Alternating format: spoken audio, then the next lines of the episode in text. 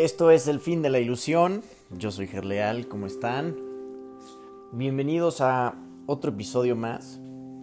El día de hoy vamos a compartir algo muy muy padre que tiene que ver con la percepción inocente, la inocencia de la percepción, la expiación sin necesidad de que se confunda con un sacrificio. Y vamos a deshacer un poquito todos estos conceptos religiosos como milagros, crucifixión, etcétera, que han sido mal interpretados por esta misma. Y bueno, en esta, en esta lectura que les voy a compartir, los vamos a ver tal cual y como son, y la profundidad y la verdad absoluta de todas estas definiciones que hemos comprendido a lo largo de mucho tiempo de forma distinta, no de forma errónea, sino de forma distinta. Y bueno, hay otro punto que debe quedar perfectamente claro antes de que pueda desaparecer cualquier residuo de temor que aún esté asociado con los milagros. La crucifixión no estableció la expiación, fue la resurrección la que lo hizo. La expiación es el deshacimiento. Son muchos los cristianos sinceros que no han entendido esto correctamente. Nadie que esté libre de la creencia de la escasez podría cometer tal equivocación. Si se examina la crucifixión desde un punto de vista invertido, parece como si Dios hubiese permitido e incluso fomentado el que uno de sus hijos sufriese por ser bueno. Esta desafortunada interpretación que surgió como resultado de la proyección ha llevado a muchas personas a vivir sumamente atemorizadas de Dios. Tales conceptos antirreligiosos se infiltran en muchas religiones. El auténtico cristiano, sin embargo, debería hacer una pausa y preguntarse cómo iba a ser posible esto. ¿Cómo iba a ser posible que Dios mismo fuese capaz de albergar el tipo de pensamiento que sus propias palabras han señalado claramente que es indigno de su Hijo? La mejor defensa, como de costumbre, consiste en no atacar la posición de otro, sino más bien en proteger la verdad. No es muestra de gran sensatez aceptar un concepto si para justificarlo tienes que invertir todo un marco de referencia. Este procesamiento es doloroso en sus aplicaciones menores y verdaderamente trágico en una escala mayor. Con frecuencia la persecución termina siendo un intento de justificar la terrible y errónea percepción de que Dios mismo persiguió a su propio Hijo en nombre de la salvación. Ni siquiera las mismas palabras tienen sentido. Superar esto ha sido sumamente difícil, pues si bien este error no es más difícil que corregir que cualquier otro, son muchos los que no han estado dispuestos a abandonarlo en vista de su eminente valor como defensa. Un ejemplo menos dramático es el del padre que dice, esto me duele a mí más que a ti. Y se siente exonerado al darle una paliza a su hijo. ¿Crees que nuestro padre piensa realmente así? Es tan esencial eliminar cualquier pensamiento de este tipo que debemos asegurarnos de que nada semejante permanezca en tu mente. Yo no fui castigado, entre comillas, porque tú fueses malo. La lección completamente benévola de la expiación enseña, perdón, la lección completamente benévola que la expiación enseña se echa a perder si se mancilla con cualquiera de las formas en que esta clase de distorsión se manifiesta. La afirmación mía es la venganza, dice el Señor, es una percepción falsa mediante la cual uno le atribuye a Dios su propio pasado malvado ese pasado malvado no tiene nada que ver con Dios. Él no lo creó, ni tampoco lo sustenta. Dios no cree en el castigo. Su mente no crea de esa manera. Dios no tiene nada en contra de ti por razón de tus malas acciones. ¿Cómo sería posible entonces que me hubiese acusado a mí por ellas? Asegúrate que reconoces cuán absolutamente imposible es esta suposición y también de que procede enteramente de la proyección. Este tipo de error es responsable de una multitud de errores similares incluyendo la creencia de que Dios rechazó a Adán y lo expulsó del jardín del Edén. Quizá por eso piensas a veces que no te estoy guiando bien. He tomado las máximas precauciones para usar palabras que sean casi imposible de distorsionar. Pero siempre es posible tergiversar los símbolos si así se desea. El sacrificio es una noción que Dios desconoce por completo, procede únicamente del miedo, y los que tienen miedo pueden ser crueles. Cualquier forma de sacrificio es una violación de mi exhortación, de que debe ser misericordioso, al igual como nuestro Padre en el cielo lo es. A muchos cristianos les ha resultado difícil darse cuenta de que esto les antañe a ellos. Los buenos maestros nunca aterrorizan a sus estudiantes. Aterrorizar es atacar y como resultado de ello se produce un rechazo de lo que el maestro ofrece, malográndose así el aprendizaje. Se me ha llamado correctamente, entre comillas, el Cordero de Dios que quita los pecados del mundo mas quienes representan al Cordero manchado de sangre no entienden el significado del símbolo. Si se entiende correctamente, es un símbolo muy simple que habla de mi inocencia. El león y el cordero, tendidos el uno junto al otro, simbolizan que la fuerza y la inocencia no están en conflicto, sino que viven naturalmente en paz. Bienaventurados los puros de corazón, porque ellos verán a Dios. Esa es otra forma de decir lo mismo. Una mente pura conoce la verdad y en eso radica su fuerza. No confunde la destrucción con la inocencia, porque asocia la inocencia con la fuerza y no con la debilidad. La inocencia es incapaz de sacrificar nada porque la mente inocente dispone de todo y solo se esfuerza por proteger su plenitud. No puede proyectar, tan solo puede honrar a otras mentes porque honrar a otros es el proteger de su plenitud. El Cordero quita los pecados del mundo en el sentido de que el estado de inocencia o gracia es uno en que el significado de la expiación, el deshacimiento, es perfectamente obvio. La expiación carece por completo de, de ambigüedad, es perfectamente inequívoca, porque existe en la luz. Únicamente los intentos de ocultarla en las tinieblas han hecho que sea inaccesible para aquellos que eligen no ver. La expiación de por sí solo irradia verdad. Es por lo tanto el epítome de la, mansedumbre y y derrama únicamente bendiciones. No podría hacer eso si procediese de cualquier otra fuente que no fuese la perfecta inocencia. La inocencia es sabiduría, porque no tiene conciencia del mal, y el mal no existe. No obstante, es perfectamente consciente de todo lo que es verdad.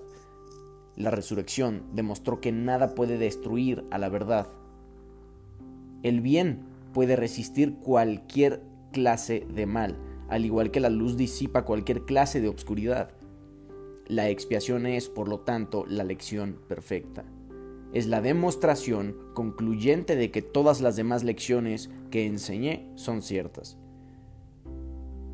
Si puedes aceptar esta generalización ahora, no tendrás necesidad de aprender muchas otras lecciones de menor importancia. Basta con que creas esto para que te liberes de todos tus errores. La inocencia de Dios es el verdadero estado mental de su Hijo. En ese estado tu mente conoce a Dios, pues Dios no es algo simbólico, Dios es un hecho, la energía absoluta.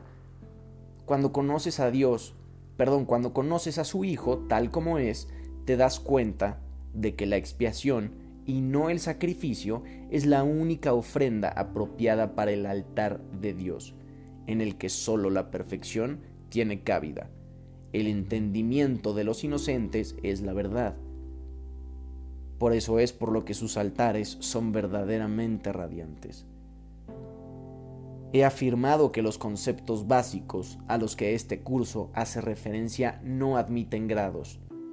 Algunos conceptos fundamentales no pueden entenderse en función de sus opuestos. Es imposible concebir la luz y la oscuridad, o todo y nada, como posibilidades compatibles. Estos conceptos son o completamente verdaderos o completamente falsos es esencial que te des cuenta de que tu pensamiento seguirá siendo errático hasta que te comprometas firmemente con la luz o con la oscuridad. No obstante, un compromiso firme con la oscuridad o con la nada es imposible. No hay nadie que haya vivido que no haya experimentado alguna luz o alguna cosa. Nadie es capaz pues de negar completamente la verdad aunque piense que puede. La inocencia no es un atributo parcial, no es real hasta que es total. Los que son parcialmente inocentes a veces tienden a actuar neciamente. Su inocencia no pasa a ser sabiduría hasta que no se convierta en un punto de vista de aplicación universal. La percepción verdadera o percepción inocente significa que nunca percibes falsamente, y que siempre ves correctamente. Dicho de una manera más llana significa que nunca ves lo que no existe y ves siempre lo que sí existe. Cuando no tienes confianza en lo que alguien va a hacer, estás dando testimonio de tu creencia de que esa persona no está en su mente recta. Difícilmente puede ser ese un marco de referencia basado en el milagro en el colapso del tiempo, de la forma y del espacio. Esa falta de confianza produce asimismo el efecto desastroso de negar el poder del milagro. El milagro percibe, percibe todo tal como es. Si lo único que existe es la verdad, lo único que la mentalidad recta puede ver es perfección. He dicho que solo lo que Dios crea o lo que tú creas con la misma voluntad existe realmente. Eso es, pues, lo único que los inocentes pueden ver. Los inocentes no adolecen de una percepción distorsionada. Tienes miedo de la voluntad de Dios porque has usado tu mente, que Él creó a semejanza de la suya propia para crear falsamente. La mente solo puede crear falsamente cuando cree que no es libre. Una mente aprisionada no es libre porque está poseída o refrenada por sí misma. Está por lo tanto limitada y la voluntad no es libre de afirmarse a sí misma. Ser uno es ser una misma mente o voluntad. Cuando la voluntad de la afiliación y la del Padre son una, la perfecta armonía entre ellas es el cielo. Nada puede prevalecer contra un Hijo de Dios que encomienda su espíritu con las manos de su Padre. Al hacer esto, la mente despierta de su sueño y recuerda a su creador. La mente despierta de su sueño. Toda sensación de separación desaparece. El Hijo de Dios es parte de la Santísima Trinidad, pero la Trinidad en sí es una sola entidad. No hay confusión entre sus niveles porque estos son de una sola mente y de una sola voluntad. Este propósito único crea perfecta integración y establece la paz de Dios. Pero esta visión solo la pueden concebir los verdaderamente inocentes, quienes al ser puros de corazón defienden la verdadera percepción en vez de defenderse de ella, puesto que entienden la lección de la expiación, que no tienen el deseo de atacar y por lo tanto pueden ver correctamente. Esto es lo que la Biblia quiere decir con cuando Él aparezca o sea percibido, seremos como Él, pues lo veremos tal como Él es. La manera de corregir las distorsiones es dejando de tener fe en ellas y depositándola únicamente en lo que es verdad. No puedes hacer que lo que no es verdad lo sea. Si estás dispuesto a aceptar aquello que es verdad en todo lo que percibes, dejas que sea verdad para ti. La verdad supera todo error, y aquellos que viven inmersos en el error y en la vacuidad jamás pueden encontrar consuelo duradero. Cuando percibes correctamente cancelas tus percepciones falsas y las de los demás simultáneamente. Puesto que los ves tal como son, les ofreces tu aceptación de su verdad para que ellos puedan aceptarla en sí mismos. Esta es la curación, la curación que el milagro produce.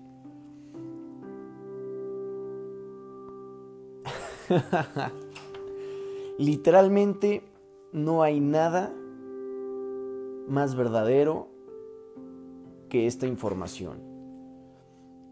Esto mientras lo estoy compartiendo, mientras lo estoy leyendo, me está dando una claridad enorme en cuanto a muchas cosas que continúo repitiendo y seguro será una claridad para todos los que lo escuchan porque tendemos siempre a juzgar, a eliminar, a fabricar y a crear falsamente una cantidad de tonterías inexplicables y una infinidad de cosas que no tienen sentido alguno. Por eso mismo, porque son fabricaciones que alimentan el ego y que solamente sirven para atacar. Y cuando estamos en un ataque o creemos estar atacando, estamos viviendo desde el miedo, en lugar de vivir desde el amor. Ah, bueno, creo que eso ha sido todo por hoy.